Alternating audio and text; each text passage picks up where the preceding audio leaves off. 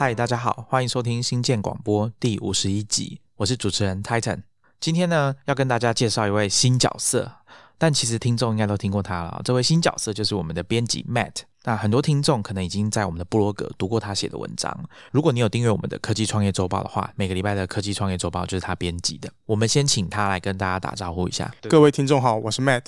那这一集呢，我们要来跟大家聊聊最近看到的新东西，一些新发现。当然，熟悉我们的听众就会知道，说我们讲的这个新东西、新发现，其实不是时间上最新的东西，而是我们自己在网络上这样逛啊逛啊，发现看到的新东西，觉得值得跟我们各位听众分享的。那今天呢，要跟大家分享的呢，大概有四个东西，前三样跟生产力工具有关。我觉得我们的听众真的很上进，很很认真，大家对于生产力相关的题材非常的感兴趣。只要是强调学习啦、变强啦、生产力工具，好像听众的反应就特别的强烈。那当然，我们要推荐大家东西的时候，其实有时候可能也会有人说：“天啊，Titan 又要推荐东西了，好可怕！”而且今天有一项其实就是 Titan 推更给我的。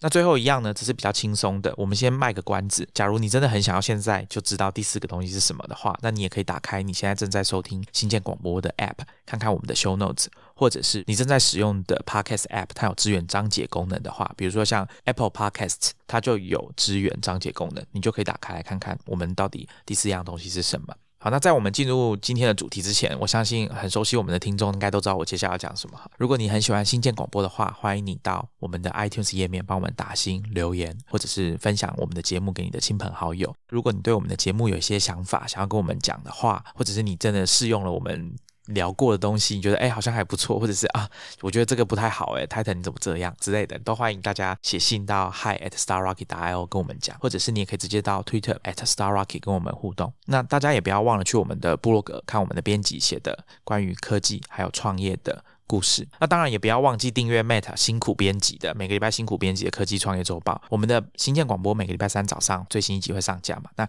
科技创业周报就是每个礼拜三晚上的时候会出刊。那 Matt 最近呢，他用 Listen Notes 这个网站编辑了一个 Podcast 推荐清单。如果有订阅我们电子报的朋友，应该都会。注意到说，我们其实一直以来都有在推荐大家新建广播以外的其他 podcast 节目，所以这个播放列表呢，其实它就是我们长期以来在电子报里面推荐的节目。那这个播放列表呢，它其实可以用 RSS 的方式去订阅，所以只要你习惯使用的 podcast app 有资源加入 RSS feed 去订阅的话，你就可以用这个方式去订阅我们的播放列表。如果大家呢有自己特别喜欢听的 podcast 的节目啊，你觉得有哪一个单集，你觉得听完觉得很精彩的，你也可以推荐给我们。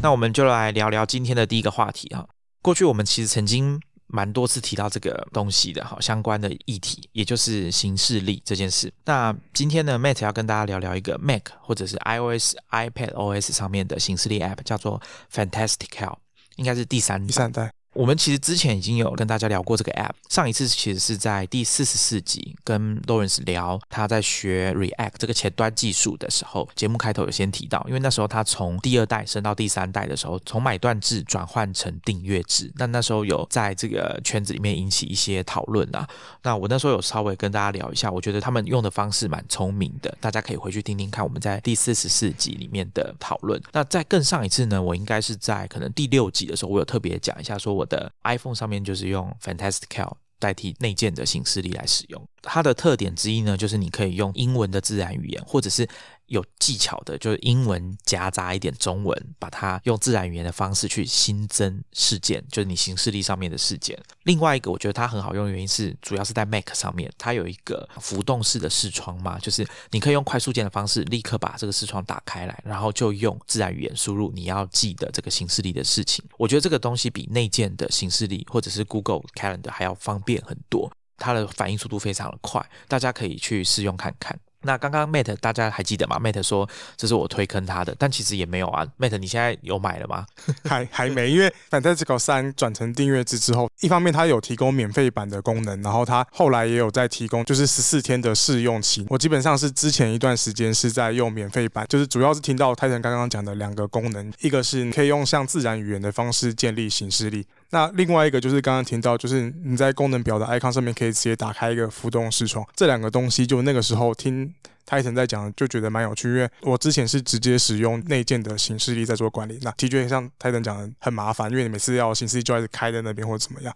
那所以就是当 Fantastic 三就是从买断制转成订阅制，然后又有提供免费版的时候，我想说好来试试看好了。那之所以会想要从免费版来试试看十四天的完整版的试用期，就是因为免费版有一个我自己觉得很不方便的地方，就是毕竟是免费版嘛，所以它会有蛮多功能上的限制。那其中一个我觉得很致命的限制就是，它只让你你能够浏览以日为单位浏览，所以你没办法一次看你这一周、你这个月有哪些行程，你没办法一次浏览。之前在用免费版的时候，是用 Fantastical 三的。自然语言去建立新势力的内容，然后呢，我再回去苹果内建的日历，用整个周或是整个月的方式来看，我到底这一周有什么行程，那其实非常不自然的事情。所以某种程度上，Fantastic 三或许就是想要透过这个方式，就是逼大家来试用看看。那 Matt，你刚刚讲免费版跟你现在在试用全功能的这个订阅制的试用，它有什么差别啊？我在试用之后，第一个最大的差别就是因为它可以整合代办事项的 App，就包含内建的，然后还有它有跟 Todoist 的整合。刚好我的代办事项也是用 Todoist 在做管理，所以你就可以直接把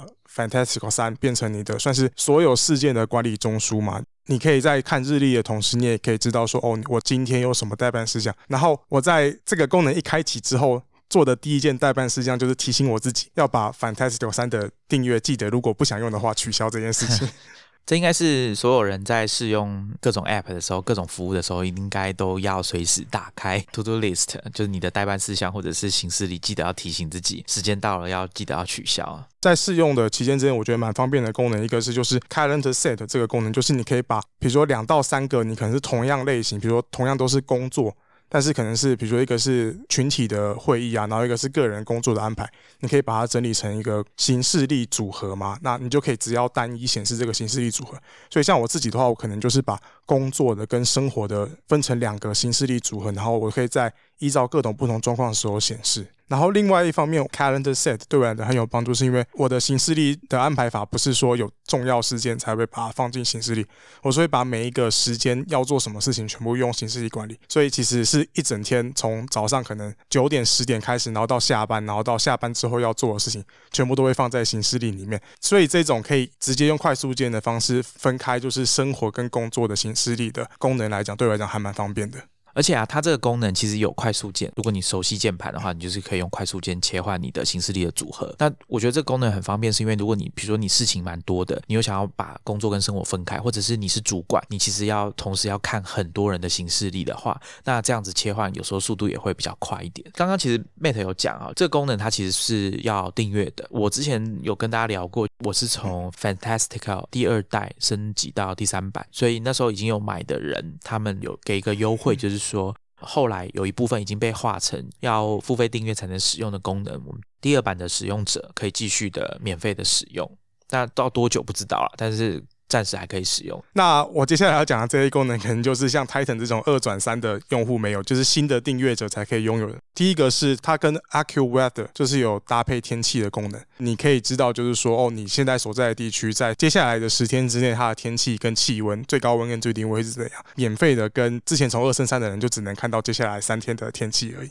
我觉得这功能蛮重要的啊，因为我不知道大家的经验是怎么样，我总觉得我身边的朋友啊，或是家人，他们大概不太喜欢。打开这个天气的 app 看当日的天气怎么样？可是如果你有工作需要的话，其实你需要蛮注意自己的行事力的。所以他可能如果把天气加进来，你就可以同时就是也顺便知道一下今天的天气状况。如果你要规划一些，比如说假日要到了的话，你也比较可以先看到。比如说你你可能周末想要出门，但礼拜六天气好，礼拜天天气差，那你就礼拜六再出门就好了。另外一个也是只有订阅版才有的功能是 Fantastical 三，它有嫁接一个活动的 API 叫做 Schedule。然后它就是你可以直接透过 Fantastical 三去加一些特殊活动的形式。那这些特殊活动可能包含，比如说像我是棒球迷，所以我就会 follow 就是我指定的哪支球队它的比赛内容，或者是说你可以知道一些演唱会，或者说虽然现在可能多数人都是用串流，但是你也可以知道，比如说哪一个电视节目在哪一个地区的播放时间，或者是它甚至也可以知道，比如说股市的某间公司它可能有法说会。或是一些相关资讯，你其实都可以用这种订阅这种它里面叫做 Add Interesting Calendar 的方式，把这些活动或者说事件直接加到你的 Fantastical 三的形式力里面。那如果你不是用 Fantastical，其实你有很多选择啊，比如说像比较老牌的，可能像 iCalShare 这个网站。那 Matt 刚刚讲的，如果你是有在投资的人，你可能关心一些你投资的公司他们的财报的日期。那其实有蛮多投资的网站，他们都有做这种形式力的订阅，你也可以研究一下。我觉得这个蛮方便的，你还可以因为形式力的关系嘛，所以其实你可以设定一些提醒啊。但其实现在这些东西都没有用，因为活动运动赛事几乎都取消了。对啊，我会用这个功能去订阅一些，像比如说大家可能每四年一次都要看世界杯，或者是呃像欧洲国家杯啊，本来今年要举行的，我看大概现在也很危险啊。那 Matt 是棒球迷嘛，我是足球迷，所以其实我也蛮常会去关心每年的欧洲的职业足球联赛，或者是欧洲冠军联赛这样子的赛事。所以形式力的订阅，其实我猜可能很多人平常没有注意这件事情啊。那所以如果你自己有本身有一些兴趣，跟这个事件还有它会举行的这个活动很有关的话，其实你可以善用这个功能。那另外一个也是付费版参考的功能是范本这个功能。那范本基本上就是因为你在建设形式力的时候，通常你会有做的事情、时间、地点，在属于生活还是工作形式，或是邀请谁这件事情。比如说你跟朋友约吃饭，或者说跟朋友打球，这些东西可能你都会有固定的地点啊，或者说固定跟哪些人一起做。透过范本的这个功能，你就可以先把，比如说跟谁或者是在哪些地方先建立好一个范本。那你在建立新的事件的时候，你就只要叫出这个范本，然后把确切的日期、时间补上去之后，你就可以建立好一个新的事件。那 Mate 讲的这个范本的功能，它其实跟我们平常已经很熟悉的重复发生的事件的最主要差异，就是因为这件事情发生的时间你不确定，你没有办法先设定好说让它重复发生。比如说，有的人可能他要开始一段牙医的疗程，他可能每个礼拜六都固定要去看牙医，那这样的话，他其实就可以用一般的重复事件的设计就可以。另外就是 Fantastic 三，我比较没有用到，它主要是聚焦在。团队协作上面，你可以透过 Fantastical 三整合，比如说 Google Hangout 或者是 Zoom 这些线上开会的 App，你只要在 Fantastical 三里面直接就可以建立好会议室，不需要再打开 Zoom 去建立。然后另外还有一个功能，你通常要跟某个人约开会，你可能会有两三个时间要跟他约。可能一般的人使用方式会先写信跟他说，哦，这几天这几天你可不可以？然后等对方回信完之后，你再见到你的行事历里面。但 Fantastic 三就是你可以直接透过他的 App 选好几个你可能可以的时间，然后设定邀请人之后 Fantastic 三就会帮你寄信给那个人说，哦，这个人想要跟你开会是什么主题？他现在提供了这三个时间，那你哪一个时间可以？那在邀请还没有确认之前，会先都放在形式力上面，然后等对方回复之后，他就会帮你直接留下对方可以的那个时间，就不用再重新去做这种形式力的调配。那 Mate，你现在试用已经用了一段时间了，你会考虑要付费吗？其实我是觉得它的这些功能是真的蛮好用的，但就价钱上来讲，因为它如果是年付的话，就是你一次缴一年，那你每个月大概只要三点三三美，就大概台币一百块。对我来讲，就是以形式力管理上来讲，这个软体的价格还是太贵了。但是我在想的是，如果比如说未来比较大量需要跟人家开会，或者有远距需要结合它这些刚刚后面讲到我没有用到的功能，那我或许会考虑。我这次试用，我的确觉得 Fantastic 三，你如果有淡办事项，然后这些会议。然后加上个人形式力管理的时候，它其实蛮适合作为你的个人时间管理的中枢的。但是就是以价格上来讲，可能还觉得没有到那么必要。我觉得 Matt 刚刚讲一个比较像重点啊，就是在考虑生产力工具的时候，我觉得现在应该是要往横向的整合的方向去想，说这些工具彼此之间到底能不能。很好的互相搭配，那他们有没有互相串接？如果有的话，那我觉得它可以发挥的效果应该是会比较好的，而不是要我们人使用者当这个中介的角色去处理每个软体之间需要串联的地方，变成反而要用手动的方式来处理。所以，如果可以用自动化的方式，让他们不管是用 API 串接，或者是其他这种脚本的串接的话，我觉得应该都是。会比较好的。那我们今天聊哈，等一下还要聊两三样东西。我觉得如果听众你会觉得说啊，怎么是在讲 Mac 或者 iOS 的东西啊？好像我是 Windows user 或者 Android app 的 user，好像就没什么用。其实也不是这样子，应该是说，我觉得像 Fantastical 这样子的产品哦，还值得被我们那样拿出来讲，是因为其实像形式力啊这样子的生产力工具，其实很多人对它的想象已经差不多定型到差不多就这几样啊，发会议邀请啊，然后订阅啊。然后让我很方便的建立我要从事的活动，预计要安排的事项，这样。那像 Fantastical，它就是做了很多横向的整合，然后尽量提供大家便利的一些功能，让大家更方便的去使用。我觉得都是蛮值得大家继续往下观察。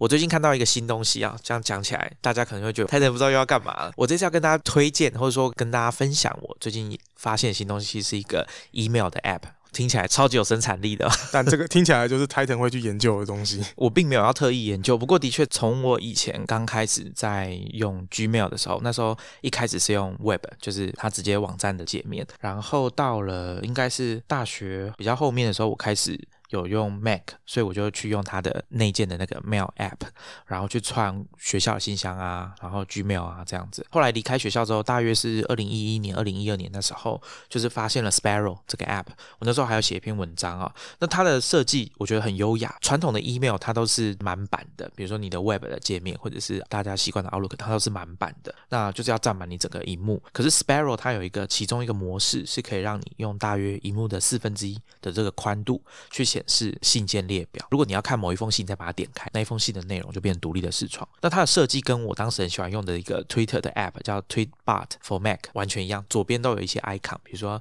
以 email 来说就是 inbox 的 icon，然后打星有打星的这个信件的 icon，跟 Tweetbot 的 Twitter App 设计也很像。所以我会觉得，哎，看 email 好像在滑 Twitter 一样。虽然大家都知道这不是这样子啊，但是感觉很像啊。那那时候就蛮喜欢这个 App 的。而且那时候他们的 App 也有出 iOS 版本，然后 iPad 版。是正在开发，在 beta 中，所以我就还蛮期待的。可是呢，就是过没几个月之后，就传出一个消息，就是二零一二年 Sparrow 就被 Google 收购，团队就加入 Google，据说就是被调去开发后来的 Inbox。那我们也知道，大家很喜欢，应该说网络上蛮多使用者喜欢 Inbox 的设计。可是后来，Google 把 Inbox 就是终止开发了，这样，所以我其实也不知道他们现在团队到底还在做什么。后来那个 App 就停止更新了。这件事情其实当时有引发网络圈一些讨论，就是说像 Sparrow 这样子的独立的 App 开发者啊，而且特别是做 Email 的 App 开发者，他们被 Google 收购引发的效应，还有当时独立开发商的一些困境，大概在二零一二年的时候有曾经有经过一波讨论。那大家熟悉的像 Marco 阿门啊，他们都有出来发表一些他们的意见。后来 Sparrow 不再改版之后，我一方面很伤心啊，但是其实很快我又发现一个新的 App，叫做 Mailbox。这一次是从 iOS App 起家的 App。如果大家有听我们第四十七集马里奥陪你买东西这一集，他有提到 Mailbox。那 Mailbox 那时候创了一个先例啊，我不确定精确来说是不是 Mailbox 带起的，但是。我认为他们当时应该是让大家留下这个印象，就好比大家对 UI 设计可能对 Path P A T H 这个 App 的印象，可能就只停留在它那个角落的那个圆圈，你点下去之后会划出一系列的 UI 的这种经典的设计。Mailbox 它留下来的设计是排队，就是新的 App 出来，那大家可以登记说我要使用 Mailbox，那只要等到排到你的时候，它就会发通知给你，说你可以来使用 Mailbox。因为 Mailbox 当时只支援串 Gmail，当时我很惊讶，是因为 Apple 竟然会让一个 App 在上架的时候是使用者不能用的。就是你没办法用这个 app，但 Apple 还是让它上架。我当时觉得蛮吃惊的。那这件事情后来就变成蛮多 app 有参考它，就是我们要推出一个新的 app，一方面做行销啦，然后控制消费者的一些心理啊，所以就做了这个排队，你要先登记，号码轮到你的时候，你再发通知给你。那很多时候会变成一个话题，就是大家会说：天啊，我怎么排在几万号？什么时候才会轮到我？这样子。好，那后来呢？Mailbox 它。也很快就被 Dropbox 收购了。当时 Mailbox 它独特的设计是，它把代办事项的概念跟收件夹结合在一起。也就是说，你看到一封信，你现在不想管它，就不想面对嘛，那你就说，哎，我下午再提醒我。看这封信好了，那你可以手势用滑的，左滑右滑，可以决定说你要把它滑到下午再来提醒我看一下这封信，或者是明天再提醒我看这封信。那我觉得这个设计就蛮不错的，因为你提供使用者一些选择，不然很多信其实你点了，他就当做你已经读过那封信了。那他在这个信件列表跟你的工作流程上可能会有一些影响。就是你当下如果没有处理，很可能你后面会忽略掉这封信。那当时马里奥他的说他的做法就是他直接把那一封信直接变成一个代办事项之后，他再去做后面的设定，看是今天就要完成还是怎么样安排。那 Mailbox 当时就是把这件事情直接做进去它的收件夹的功能里面。那后来抓开始收购之后就说，哎，我们要来做 Mac App，然后开始进入 Beta，我有去下载来用。那他们那时候就很希望透过结合代办事项的功能。让大家可以达到 Mailbox Zero 这种不可思议的未读信件是零的这个境界哈。可是后来呢，因为 Dropbox 他们的产品策略改变了，所以他就终止了 Mailbox 的开发。这时候我就就很尴尬，就是啊，天啊啊！本来以为说找到 Sparrow 之后，还可以用 Mailbox 这个设计很简洁的 App 来使用，但很明显就不行了嘛。那在同时，我出社会之后开始，就我有学了 Markdown 这个标记语言，简单的这个标记语言。如果大家想要多听我们讲 Markdown，可以去听我们的第九集，我们有聊到 HackMD 这个 Markdown 的这种协作的平台，它的创业的故事，还有其他 Markdown 的编辑器，大家可以去听一下。我们有推荐几个，像 Ulysses 啊，或者是 iWriter 啊，还有像 Drafts 这些的。有兴趣的听众可以去听看第九集。我相信听众应该有一些会用到 Markdown 的人，跟我感觉可能一样。不管写什么，我都想要用 Markdown。我聊天也想要用 Markdown，然后我在发文我也想要用 Markdown。我写 email 我也想要用 Markdown，写代办事项我也想要用 Markdown。那其实现在不知道大家有没有注意到，有很多东西都有部分的支援 Markdown。除了工程师比较熟悉的像 GitHub 这样子的网站有支援 Markdown 之外，其实像 Facebook 的社团贴文，它也有支援一部分的 Markdown 的语法。然后 Line 其实也有，好像是粗体、斜体之类的。就大概只有两种到三种吧，然后还有像专案管理的 Trello 或者是协作平台 Quip 都有一部分的资源 Markdown。如果我没记错的话，应该 Slack 也有支援 Markdown 的系统。然后我记得之前他们推出了那个 Rich Text 的编辑器的时候，也被人家就是直接被骂翻，被骂翻了。对，因为其实使用者他们是。会觉得说，我其实已经很习惯 Markdown，我不需要这样子的设计。那它反而是在 UI 设计上会变成有点干扰啊。但是我想，他们当初推出 Rich Text，应该是因为有更多非网络圈的使用者进来使用，它才会需要相对应推出这个设计吧。所以后来因为 Markdown，我就开始找有没有什么 email app 是可以让我用 Markdown 来写 email 的。所以我很快就找到 Airmail 这个。App，而且它是同时支援 Mac 跟 iOS，所以对我来说也蛮方便的。而且 A M L 的设计啊，跟当初我喜欢的那个 Sparrow 有一点像，它可以用只有占荧幕一部分的这个面积，让你浏览整个信件列表。那有需要的话，再把单独一封信打开来看，然后写信啊等等的。它的缺点啊，其实大家如果有去看 A M L 的评价，可能很多人很快就会看到说，有人会认为说它占用的资源实在太多了，然后不太稳定。那团队很喜欢增加新功能，但是 App 本身其实并不是很稳定，然后加上它占用的这个系统资源通常会偏高。我想一个使用 MacBook 这种运算能力比较弱的人，然后他我就没有特别喜欢 Airmail 的表现啊。而且实际上它的 App 本身其实体积也不小，大概好像有两百多 MB。我觉得以 Email App 来说算很大的，Apple 内建的 Mail App 大概只有二十几 MB 而已，所以这个差距非常大。再来，另外一件事情是 Airmail 后来。改成订阅制，它本来是买断的，就是我只要付一次钱就好。它后来改成订阅制，所以我后来也就懒得再升级了。所以我其实没有一直很频繁的在使用 Airmail，我后来还是反而蛮多时间都回去用 Gmail 的 Web 的界面。但是我其实没有停止过，就是搜寻比较好的 email 的 App 啦。那后来我就发现，今天我想要跟大家分享这个主角叫 Mailmate，Mail 的好朋友，这个感觉啊。其实我以前就听过 Mailmate，但是当时并没有特别的去研究。直到我因为之前做新建广播，应该是。是第二十二集，一个年轻的老媒体和一个快软体。当时这个快软体的部分，MV Out 还有 MV Ultra 这种反应很迅速的这种写笔记的 App 的作者 Brett Tabstra。那后来因为我研究了这个人嘛，所以我就 follow 他的部落格。有一天我就看到他写一篇文章，在讲 Mailmate Tagging 的系统的相关的文章，然后我就想到，哎，Mailmate 这个名字好耳熟，我就点进去官网来看。然后看了之后就发现，哦，这个 email app 也许我可以试试看。那它的特性当然首先就是那个纯文字编辑器，它主打的就是用纯文字编辑器让你写 email，而且同时它支援 Markdown，这点我觉得蛮重要。因为很多人试用一轮之后就会回去用 Apple，不管在 iOS 或是 Mac 上面就去试用 Apple 内建的这个 mail app。那我很不喜欢的原因，最重要的原因就是那个编辑器，因为我真的不需要 Rich Text 这编辑器。就讲到这个编辑器，其实我也蛮有感触。虽然我现在比较是停留在 Titan 的大学年代，就是在工作上用 Gmail，然后在个人私人信箱上用苹果内建的 Mail App，它的那个编辑器啊，我觉得最讨厌是寄附档这件事情，基本上就是有点像把那个档案或图片直接包在那个信里面，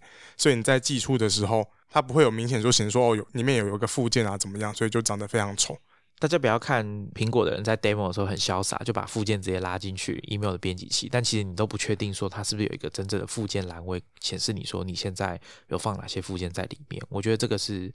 比较设计上反而好像没有那么实用的地方。然后另外刚刚谈到，因为我在工作上是使用 Gmail 的 Web App，它的编辑器一样就是非常阳春，虽然比内 k 内建的 Mail App 好，是因为它至少明确显示说你附件有附进去。不过我觉得它有一个功能蛮有意思的是，就是有时候工作上会需要写英文信，那我觉得 Gmail 的 App 或 Gmail 的网页版其实有一个蛮好的功能是智慧撰写，就是你写英文信的时候，它会建议你说你可能下一个字可以接什么，就有时候你就不用去绞尽脑汁想说就是哦这个英文到底要怎么写，其实它都会开这种智慧撰写功能，建议你说可以写什么。就他们的写法是说它有支援英文、西班牙文、法文、意大利文跟葡萄牙文，那目前是没有支援中文的服务。我想，任何你看到多语言的服务哈，第一个都会担心的就是到底有没有支援中文。那通常可能答案就是没有。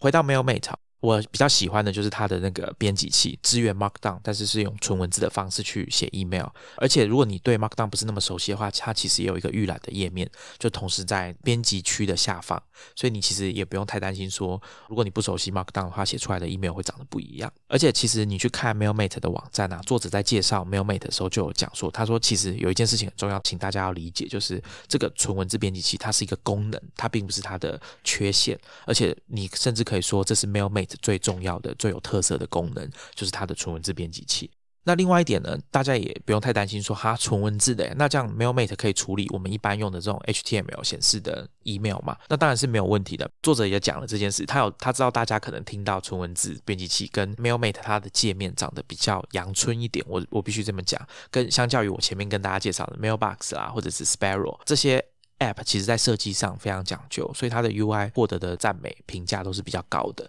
那可是 MailMate 就不是，它就是用内建的，它长得就像一个内建的城市一样。其实我并没有不喜欢这样的设计，我觉得这样也很好。而且作者他自己也知道这件事情，他就跟大家讲说，其实比起他的 App 长得什么样，他更在意的是他的信寄出去。长什么样子？所以他对于 email 的标准的资源跟 HTML 的显示是很在乎的。所以这个部分大家可能不用太担心，就是它可以处理好 HTML。而且 MailMate 它的 App 占的空间非常小，大概只有十八 MB 而已，算是一个非常迷你，但是功能又很强大的 email App。大家如果还记得我前面介绍的这个 AirMail，它占的容量大概要两百多 MB，是相对来说大很多。接下来我再讲一下 MailMate 的几个特点哈，其中一个是，如果你很熟悉 Gmail 网页版的快速键的话，那没有问题。MailMate 你有在设定的部分，你可以直接打开 Gmail 的快速键，所以呃，我想这个在转换上面应该是比较方便的。那我前面没有说，就是 MailMate 它支援的是 IMAP 这个 email 的通讯协定，它不支援 POP 三，这个可能大家在使用的考量上要稍微注意一下。那另外一个是它的所有的界面都几乎可以。做一些刻字化，那它的刻字化并不是说它的设计上的刻字化，而是说，比如说字体的大小，它的侧边栏就是信呃收信夹或者是编辑器的字体的大小，或者是信件列表的字体大小都可以调整。所以我觉得这个应该算有符合大家的需求。然后它的界面的设计是我比较喜欢的那种三栏式的，我不知道怎么描述，我试着用讲的，就是侧边栏最左边就是大家的各个收件夹，还有你的子收件夹跟你的 tag 标签的部分。那再来这一排右边的这个区域，它切成上下两个部分。那上面当然就是传统的信件列表。那下半部呢，它左边有一块是信件的内容，那右边有一块，你可以选择要不要让它显示，就是。关联的信件的列表，比如说我们都知道，在写 email 的时候，有时候来来回回蛮多相关的信件的，或者是他会帮你把这个人以前寄给你的信也同时列在左边的这个小小的这个栏位里面。过去他寄来的信，就是所谓的相关的信件。那我觉得这个功能有时候蛮方便的，因为你有时候想要找一下以前的信件资料，那当然你也可以选择把它关掉，或者是你可以回到纯粹两栏式的，就是上面是信件夹。然后下方是预览，或者是左边是新建夹，右方是预览，这样都可以。另外一个呢，我觉得是大家也是对它赞誉有加的是智慧信箱的功能。其实讲智慧信箱有一点夸大了，但是它比一般的传统信箱，就是说啊已读未读这样子，然后还有垃圾信这种分类方式是好很多。它等于是你可以把搜寻的功能先预设好。每一次都用这种条件去搜寻，然后把它固定归类起来，叫智慧信箱。这个有在用 Mac OS 的人应该知道，它其实就相当于是智慧资料夹的概念。比如说，你可以设定某一种类型的信，像我相信大家信箱里面躺的都是账单啦、电子报啊。然后还有可能工程师有系统的通知，或者是特定比较重要的发信的收信的来源，你会想要把它特别把它独立出来。智慧信箱可以协助你，当你设定好一次之后，它就可以把相关的你设定好，只要符合条件，它都可以把你独立出来。那这样你在整理信件的时候，其实会比较方便，甚至你可以搭配它的 tag，它的 tag 很特别，就是因为我我们前面有讲它是支援 IMAP 这个通讯协定的嘛，所以 Gmail 它是用 level 就是标签的概念来做整理，只是它的标签可以就是有槽状，就是你可以有类似从属的概念。那它对应到 MailMate 里面就是 tag，只是比较特别的，就是大家在用内建的 mail 信箱或者是 Gmail 好了，大家都只能打星或者是旗帜，就是 flag 哈，标一个旗帜这样子，表示它很重要。那 MailMate 提供了一个我觉得比较多元的选择，就是它可以放 emoji。所以你可以用惊叹号，你可以用足球，你可以用笔记本，各式各样的东西，只要是符合你个人的习惯，然后你只要放那个 tag，好处就是什么？它不用占很多空间，因为 emoji 就是一格而已嘛。然后它可以做很搭配智慧信箱，还有你设定的一些条件，很快速的协助你整理这些信件，比较容易用看的，一看就看得出来。好像我在别的 app 比较没有看过这样的设计，大部分都是给你加标签，或者是用资料夹的方式去处理。那刚刚 Titan 提到那个智慧型信箱，那我自己在使用苹果内建的 Mail App 的时候，就还蛮习惯用这样子的功能，因为我刚才讲到，就是内建的 Mail App，其实我主要私人信箱收信，那私人信箱基本上。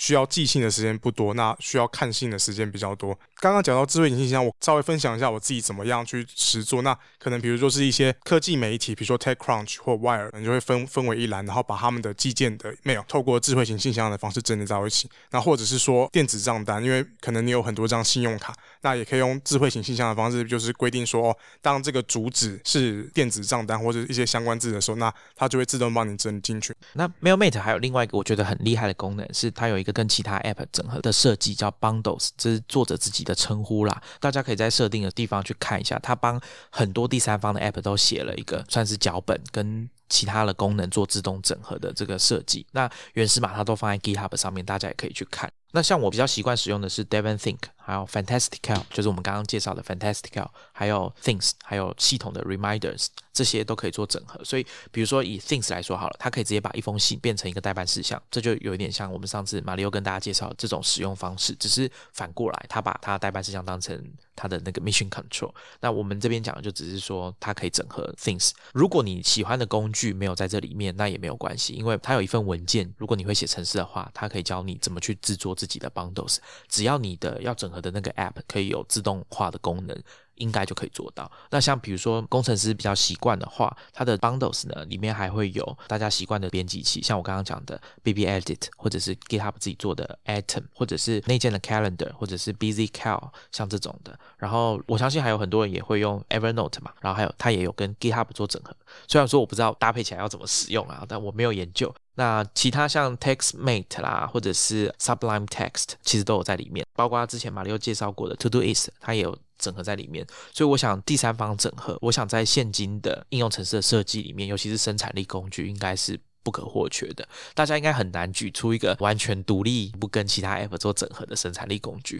我想应该是非常非常的少了。另外一个是它的搜寻功能，我觉得也很强大，这也是为什么我觉得可能开发者会蛮喜欢的，或者是你很习惯很有条理的去整理你的信件的人会比较喜欢的功能。比如说像它可以搜寻过去两年到过去五年你收到的信，那它的语法就是我这边用念的，我看大家 听不听得懂就是你打一个小写的 D，应该就是 date 吧，D 空格，然后五 Y 五年。再空格惊叹号二 y，这就是过去两年到五年之间你收到的信，它可以用语法的方式做到这样。我觉得这个是如果你习惯的话，或者是你已经比较记得了，这个对你来说比较方便。那另外一个就是我前面有提到快速键这件事情，它几乎所有的功能都可以用快速键完成，所以我觉得这也是如果你是手比较习惯，就是放在键盘上面，然后比起滑鼠你比较更喜欢用键盘来操作你的电脑的人，我觉得 MailMate 应该会蛮符合你的需求。MailMate 还有一个功能，也算是小的功能啦。它会提醒你说，如果你有在你的 email 里面讲说，哎，请见附件，我有放一个附档，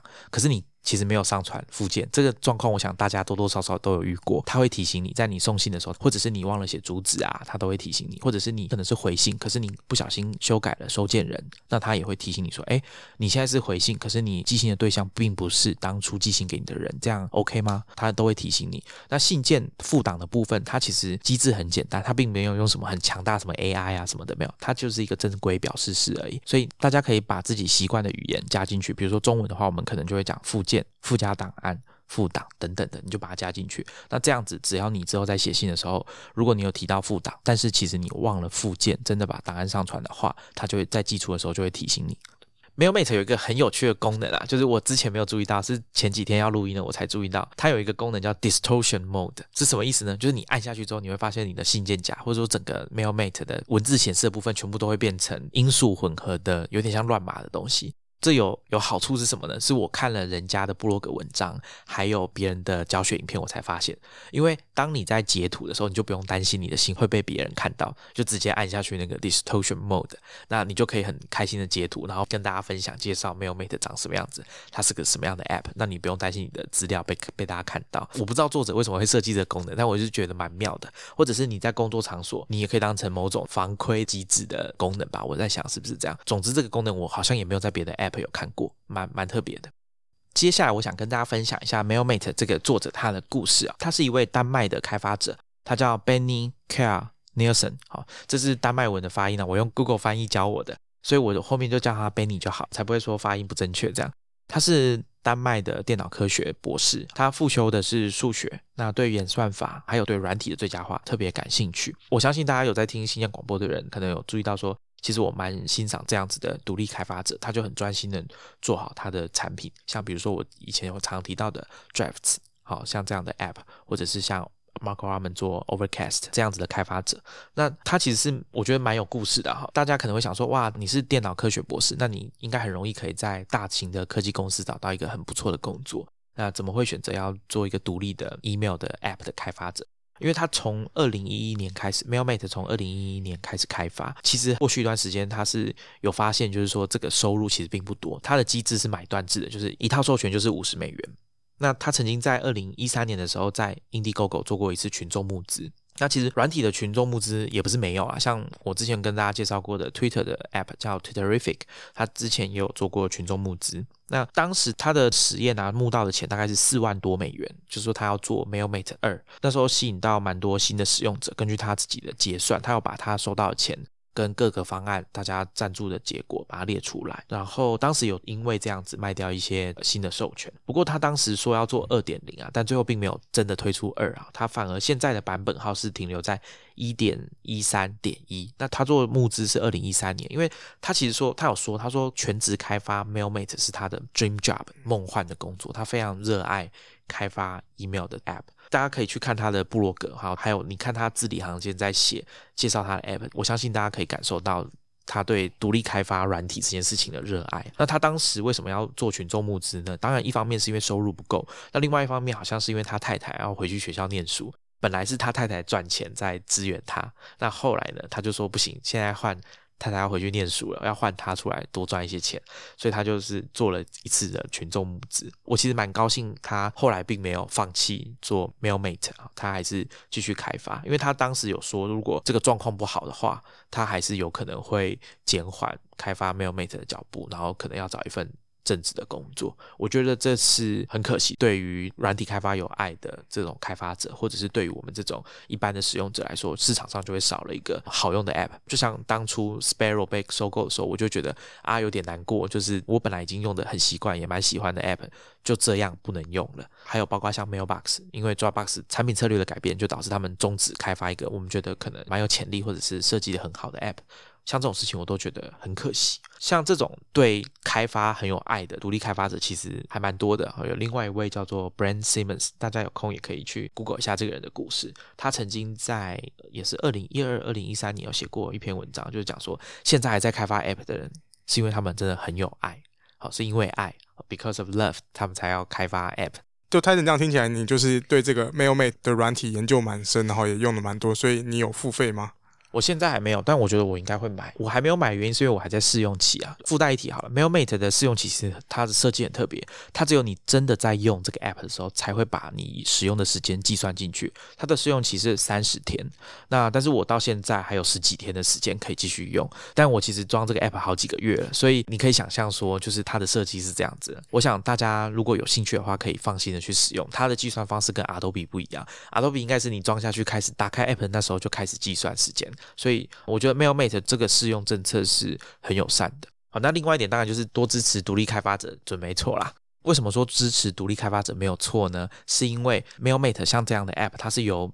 Benny 一个人开发的，他也同时要负责支援 support 的部分嘛。所以其实你去发问问问题，你的疑难杂症，其实他本人都会亲自来回答你。他也会到别的论坛去看看有没有人在问 MailMate 的问题，他会去回答。同时呢，你想要什么功能去许愿，得到反应的几率也会比较高。当然，大家可以理解，他是个蛮有个性的开发者，他不喜欢用 rich text 的编辑器，他坚持要纯文字。所以你可以想见，有一些大家可能常用的功能，或是觉得理所当然的功能，对他来说可能不是那么适合用在 MailMate 身上。但是我想大家可以不用担心，说如果我买的我支援的只是一个独立开发者 App，会不会有很多地方不方便？我想这个部分应该还好。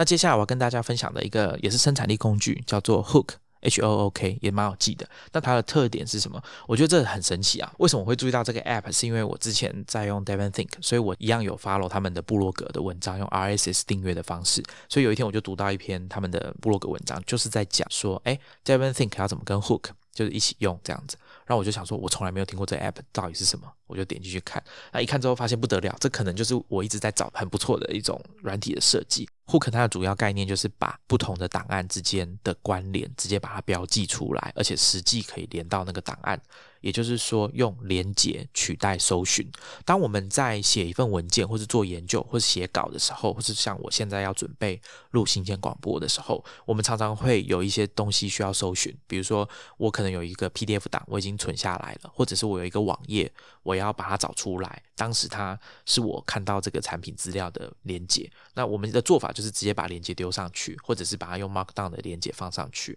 那其实有时候 Hook 这样子的概念，它我觉得很好。是因为它可以直接把任何一个你系统里面的档案变成一个物件，然后加上超链接，直接放到你的文件里面。那像我的话，我在写新建广播的参考资料的时候，其实这样对我来说就非常的方便。我可以很轻松的把一个 To Do 放进去。我可以把一封 email 把它放进去，我可以把一个文件放进去，超链接放进去。那现阶段，我记得我以前有做过这个研究，Finder 好像没有办法让我很轻松的直接把所有的档案都连在一起。Hook 它的设计就是，我不知道大家有没有用过 Mac 的 Spotlight，就是系统搜寻的功能，它会有一个视窗浮在你所有的视窗的最前面。当你按下它的设计好的快速键，比如说今天我想要把两个档案互相的连接在一起的时候，我只要对其中一个档案按下快速键。那就会有 Hook 的视窗就会跳出来，上面就会有一些选项，比如说我可以把它的连接复制起来，或者是有一个功能我也很喜欢，它可以一键复制 Markdown 格式的连接，就是它的语法。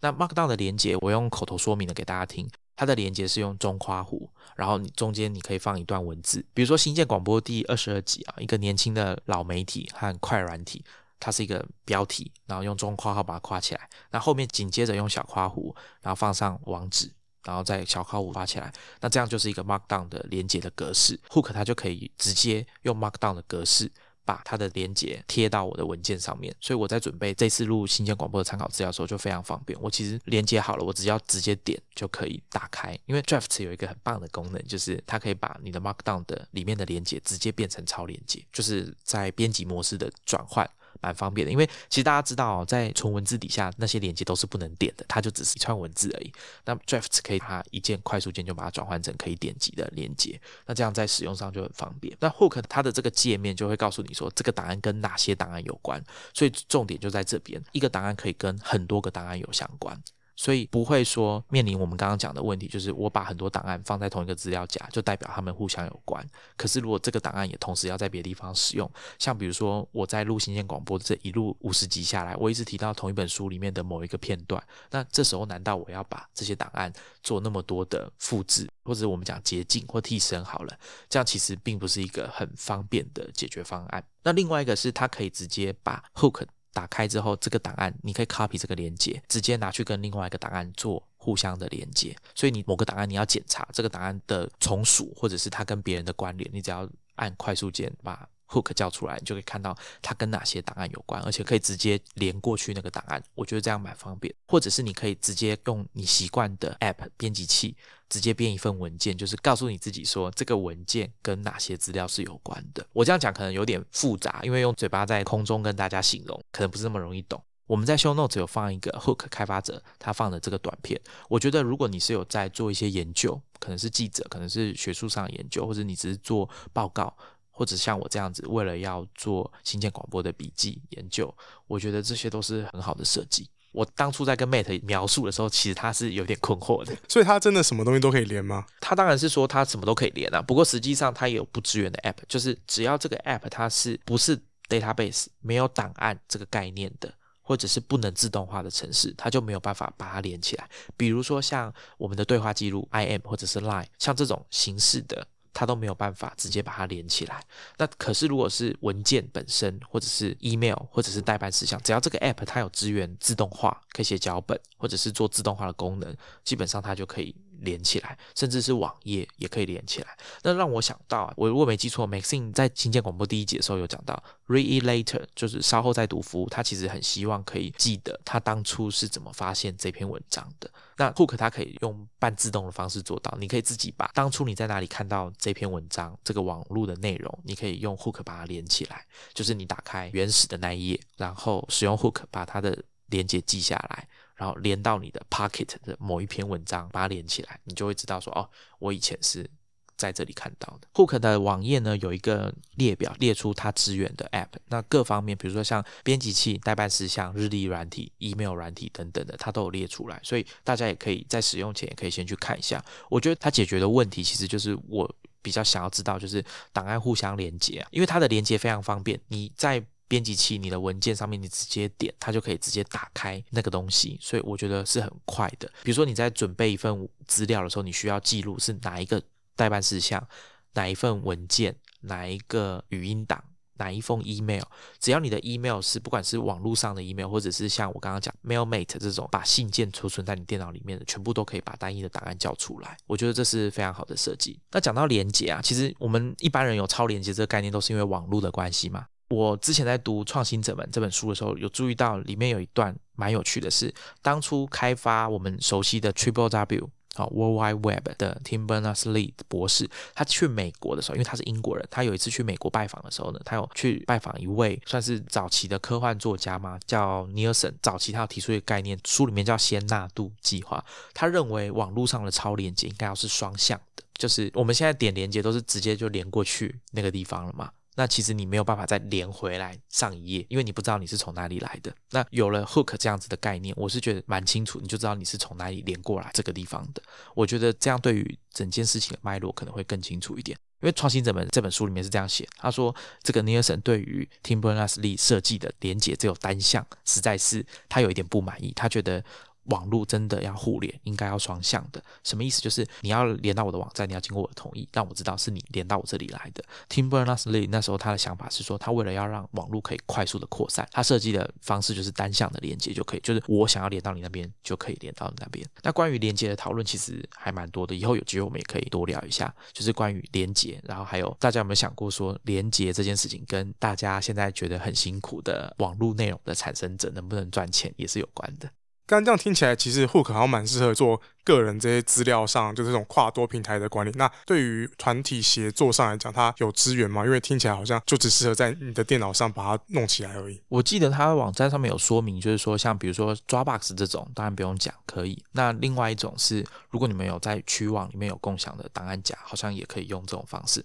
那前提可能就是对方要装 Hook 这个 App。Hook 它是一个算是订阅制的吧，就是它每年会更新。应该说你买的授权一次就是买十二个月这样子。那它有一个是免费版的，就是你可以无限的。使用连接，如果只是为了要读取同事寄给你的资料，那这样你也可以使用。那我不太确定说这个在协作上面发挥的功能是有多大啦，但我个人觉得，如果你只是要作为个人使用，应该是相当的方便的。那我觉得这个团队他们后续的发展也可以再观察一下，他们好像是一个两个人的团队吧。那这个创办人之一好像是一位认知心理学的博士，所以我想他对连接 link 这个概念应该是有他自己很独到的看法。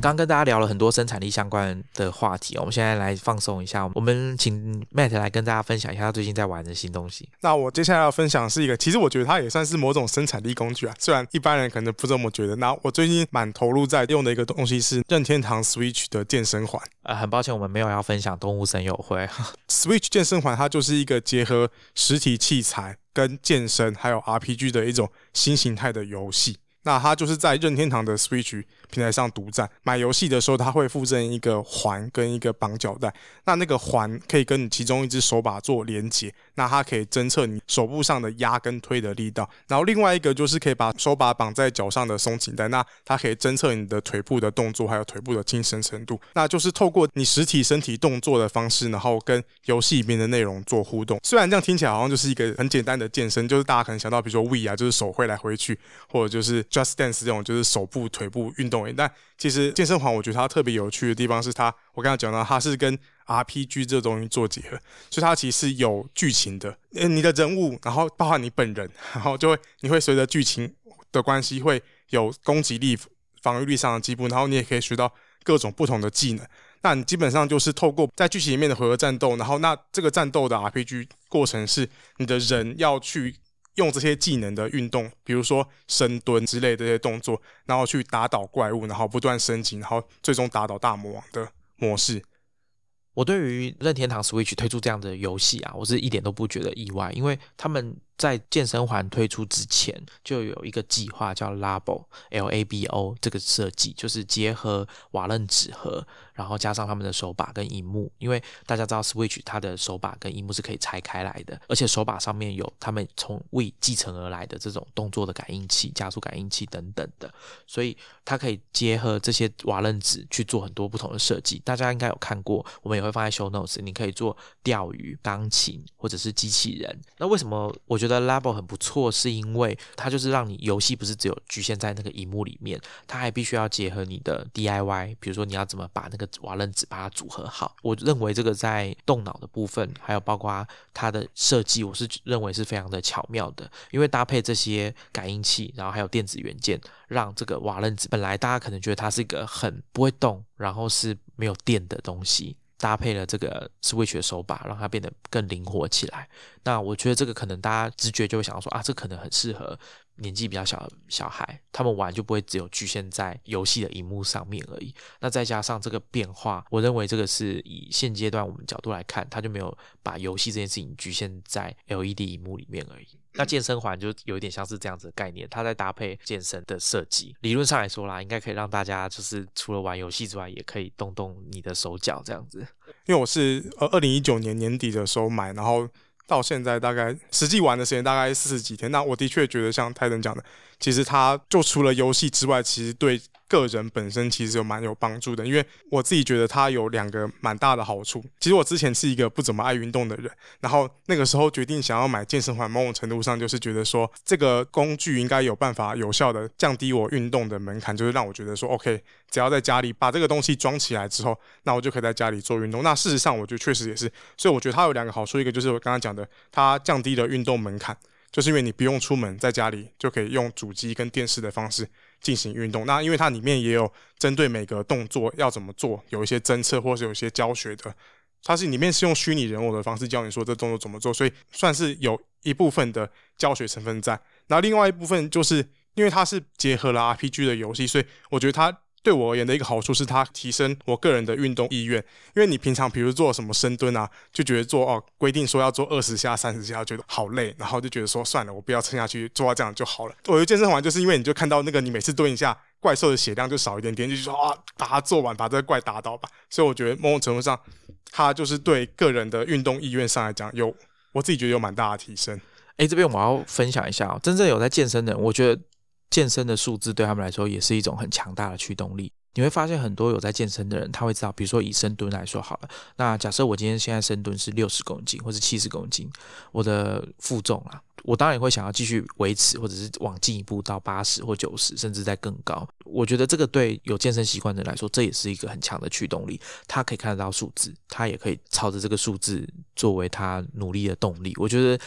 可能不是只有局限在游戏上面这种等级的数字上面而已。我想，因为因为毕竟这两个可能就是不同世界的人。对对对，对我这种完全不运动的人，就是那个体力上的消耗太过于痛苦了。那你必须要就是用游戏的方式转换那个痛苦，然后你也明确感觉到说有一个目标，因为原本自己深蹲就是不会有健身器材有那种六十公斤、七十公斤的那种负重在，光用自己的身体负重就非常辛苦。然后另外就是除了前两项之外，我觉得它还有一个。蛮有意思的地方是，他会把一些相关健康知识带入，比如说你做深蹲的运动，你会运用到哪些肌肉？然后他在游戏里面，它有道具，就是像 RPG 一样有道具的存在。那这些道具常常都是比较健康的食物，比如说什么菠菜啊、红萝卜之类的。另外，他在训练的前后会有暖身跟收操的动作。那在收操的时候，他旁边还会就是不断显现说哦，有哪些健康的小常识可以提供给你。所以我觉得，如果平常没有健身概念，然后平常也不怎么在乎饮食尝试的人而言，其实透过健身环边运动的过程，你还可以学到一些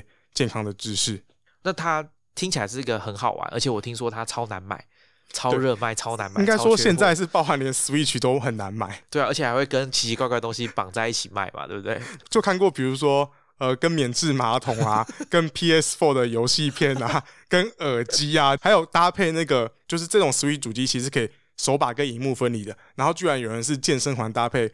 手把跟荧荧幕不能分离的 Switch Lite 一起卖，这件事也很莫名其妙。那怎么使用啊？没办法用，就完全没办法使用啊！你就是先要有一台一般版的 Switch 主机，然后你买了那个健身环，然后看怎么解决掉那个 Switch Lite。那它有什么就是缺点吗？我觉得缺点一个最明显的缺点是因为你就想象嘛，它就只是用一个侦测手部压力跟拉力的环，还有侦测腿部运动程度跟倾斜程度的这两种侦测方式，然后它的姿势。只是就是靠像动画人偶一样，所以其实一方面姿势你很难判定你做的对不对，所以其实我觉得在没有很好的健身概念下，我觉得是很容易受伤的。然后像我自己就是在买健身环的第一天，隔天就阿基里斯腱发炎了，就不知道哪个动作到底会不会伤脚。然后因为一开始的动作提供的技能不多，你就想说啊，每个都做做看。然后就可能某一个姿势没做对，所以隔天脚就受伤了。然后另外一个也算缺点的是，游戏开始前会有暖身动作，跟游戏结束后的收操动作，其实长度都不够，因为它要让你快速进入到游戏，所以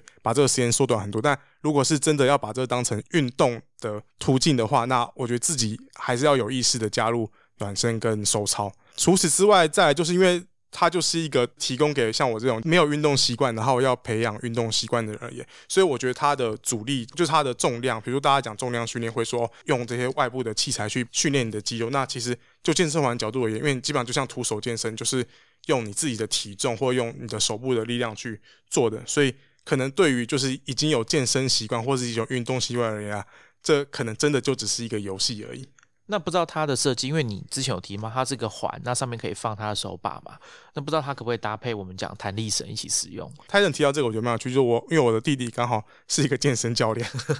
我有在跟他讨论，虽然明明就现在的基本动作都还没办法承受，但我有跟他讨论，就说哦，如果健身环这种东西啊。如果你想要再加强运动的强度的话，你可以怎么做？那他也有建议说，就是你可以把弹力绳绑在健身环上面，然后当你手部有那种手部拉抬的动作的时候，那这样子它的阻力就会变更强。但点数好像不会增加哦。游戏里面的侦测并不会知道你有没有绑这个弹力绳。请问你弟是健身教练，那他还有对健身环有什么看法吗？就是我之前有跟他讨论过，就是就他以专业角度来看，健身环到底适不适合做健身？那他的看法是说，如果你有一些基本的姿势，比如说哦，怎么样的姿势不会受伤，或者是说哦，这个深蹲你要怎么蹲，如果对这些基本常识有了解的话，那健身环其实是一个的确蛮能够促进大家去做运动的器材，或者是说运动的时候不会无聊嘛？虽然我知道，其实很多人健身的时候他是可以听 podcast，可以听音乐，不见得会真的那么无聊了。我觉得这就是已经有运动习惯的人跟我这种就是从零开始的人而言的一个，我就算是比较大的差异，就是像我这种从零开始的人，可能需要。比较多的外部刺激去鼓励我说，就是哦，你要运动，你要一个比较明确的机制，就是像游戏一样去鼓励你去做运动。好，那我们今天跟大家分享了三个生产力工具，跟一个比较放松的，好，这很热门的。健身环，Switch 健身环，欢迎大家跟我们分享，比如说像你使用健身环的经验，你对健身环的感想。虽然我们知道现在蛮多人应该已经改完动物森友会，都把健身环丢到一边去了，但是欢迎大家跟我们分享你的心得，或者是你有用 Fantastical，或者是 Mailmate，还有我刚刚讲的 Hook，都欢迎你跟我们分享你的心得、你的感想。我们今天就先跟大家聊这边，下一集见，拜拜，拜拜。